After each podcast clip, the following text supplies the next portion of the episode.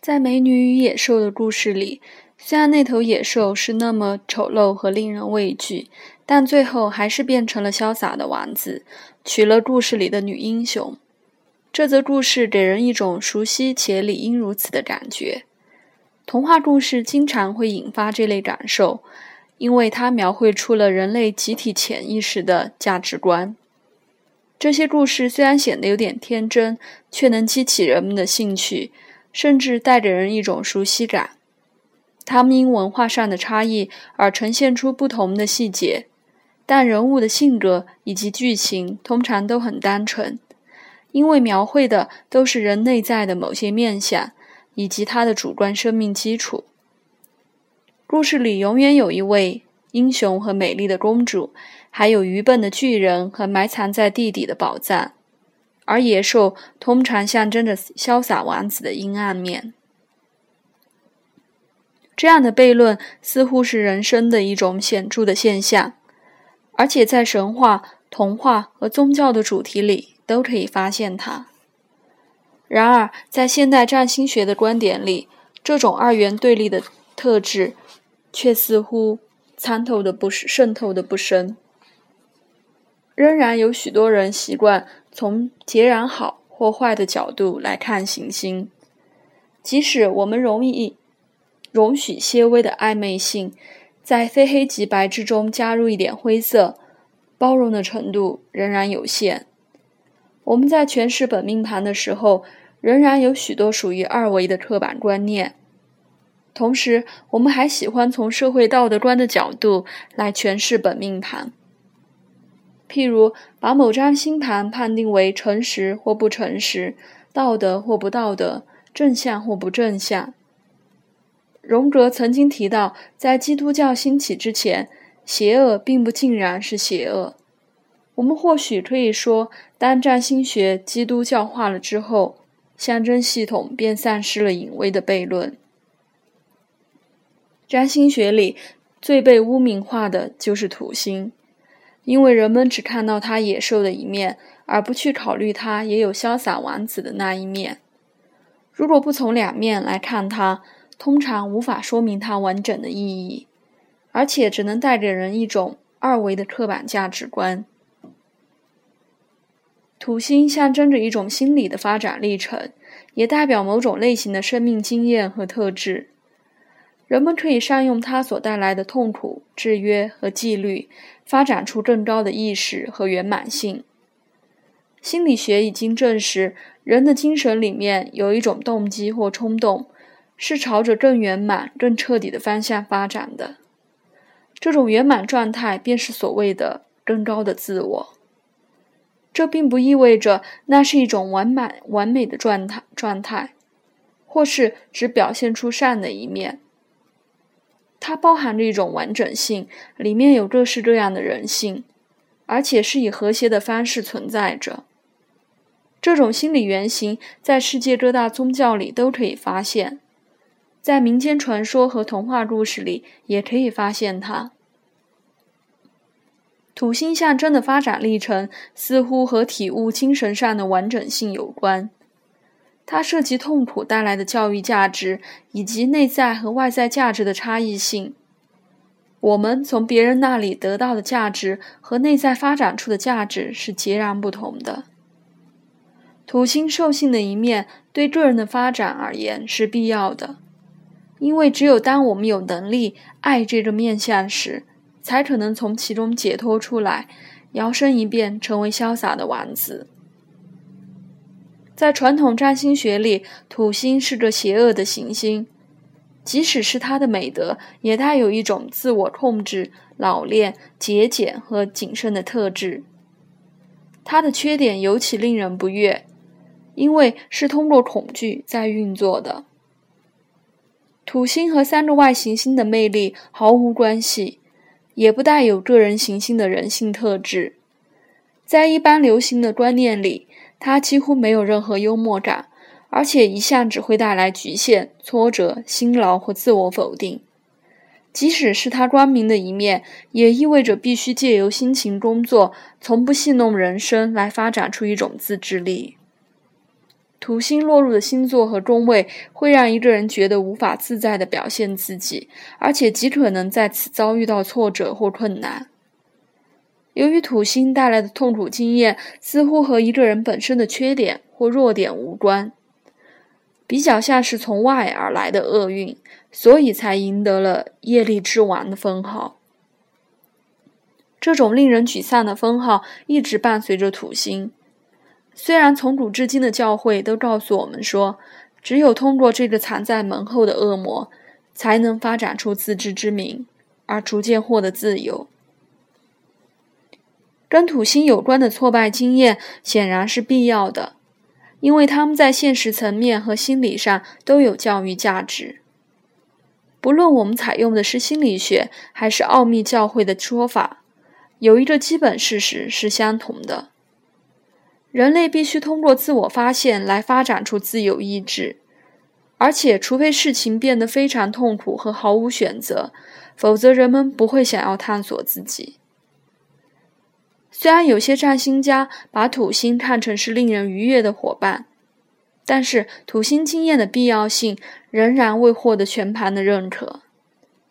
人们不愿意承认这类经验也可能是喜悦的。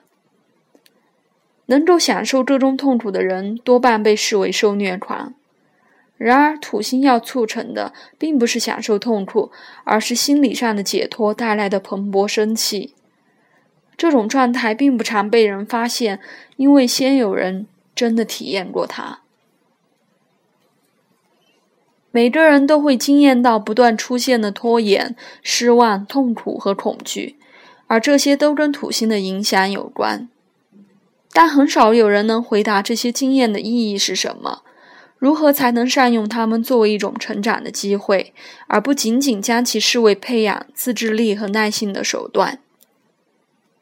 相反，这类问题获得的答案，要不是完全无用的机运论，就是同样无用的轮回观，以及过去的转世经验造成了现在的结果，或是新的周期循环的开始。所以，最好咬紧牙关去承受种种的失望，而且要怀着信心，因为这样才能偿还业债，找到解脱的道路。即使是那些赞同人仍有自由意志的占星家，也很难在土星上面提供什么谏言。他们多半会要求人们保持平静，保持正向的态度。也许土星或者我们的灵魂真正要我们做到的，就是像帕西尔法尔在迷人的古堡里重新认识他自己，并看见圣杯时所提出的问题。我们可以尝试去问为什么。每一次的延迟、失望和恐惧，都可以让我们进一步洞察到神秘的心理机制。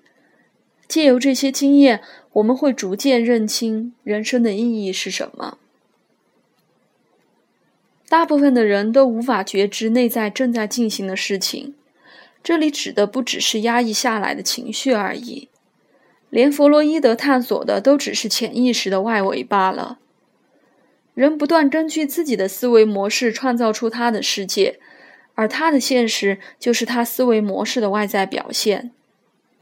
一个人遭遇到的经验，往往是内在的创造力以一种神秘的方式吸引来的。虽然我们无法彻底了解内外之间的同时发生性，但我们都知道这是人生经常发生的事。每当一个人经验到内在的成长时，我们就会发现他的外在情况跟着改变了。他并不是有意识地创造出这些情况，但这些这些情况是由更大的灵魂或背后的演化驱力创造出来的。如果一个人不去努力扩张他的觉知范围，以便理解这些经验的本质，开始学着和他们合作。可能就会觉得自己是命运的受害者。他只有学着认识自己，了解特定的经经验，乃是为了发展出更完整的自我，才有可能得到真正的自由。没有任何一种作用力比挫折更能促使一个人探索自己，而这就是土星带来的礼物。大部分的人。都还没有发展出心物一元的显化能力。人类演化至今一直在否定自己的经验或存在，或者这些经验不但没有被当成开发潜能的老师，反而在各大宗教里被假定成表现原罪的怪兽。大部分的人都会把自造的经验视为外来的遭遇，而且是别人所导致的。如果是令人愉悦的情况，我们就会认为是自己聪慧的头脑创造出来的。若是罹患了疾病，或是遭遇到某种意外，则会怪罪时运不济、饮食不当，或是细菌在作怪。这所有的际遇都是土星带来的经验，而且还会随之出现一种孤独感。这些经验不但难以承受，也很难了解背后的意义或内在的价值是什么。人们似乎只能从中学到谨慎或现世的智慧。我们最痛恨的就是为自己的行为和命运负起责任。虽然人人都急于获得自由，即使当人们愿意承担起责任时，也仍然带有一种阴郁的罪恶感，而这同样是无用的态度。只是一味的想改善眼前的问题，或是只从表面去了解问题发生的原因，都不可能让问题消失。尤其是这些问题根本不是问题，是内在的灵魂企图让自己变得更平衡，发展出更完整的观点。人类的无意识一直想变得完整与统合，而这会通过任何一种管道来达成。只有当人的潜意识认定的对与错和潜意识依循的道路相左时，痛苦才会出现。而这又会形成一种徒劳无益的感觉。有许多人都在跟自己作对，即使他们认为自己很渴望这个东西，也会在美梦成真的最后一刻将其摧毁。这种自我破坏倾向和罪恶感及恐惧有关，而这也是土星的表现方式之一。在这些罪恶感及恐惧的背后，埋藏着更有智慧、更有意义的目的，但通常我们只能看到它破坏性的一面，因此土星才经常被形容成恶魔或撒旦。这个名称和和 Saturn 的确很接近，如果再加上山羊的蹄和脚，就会更神似一些。这种显意识和潜意识。黑暗与光明的冲突是非善非恶的，它本是成长必要的条件，因为通过它，自我才能逐渐整合，发展出更高层的意识。人在觉知的门槛下发生发现的二元对立性，往往会带来极大的困扰，因为我们很容易忘记，在光中的东西都会投下暗影。上帝和撒旦，不论是否真的存在，都会变成人类内心里的冲动，而且绝非表面上看到的那种模样。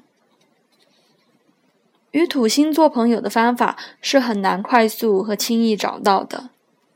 古代的炼金术所致力的，就是这件事，因为能炼成黄金的金属，就是土星主宰的铅。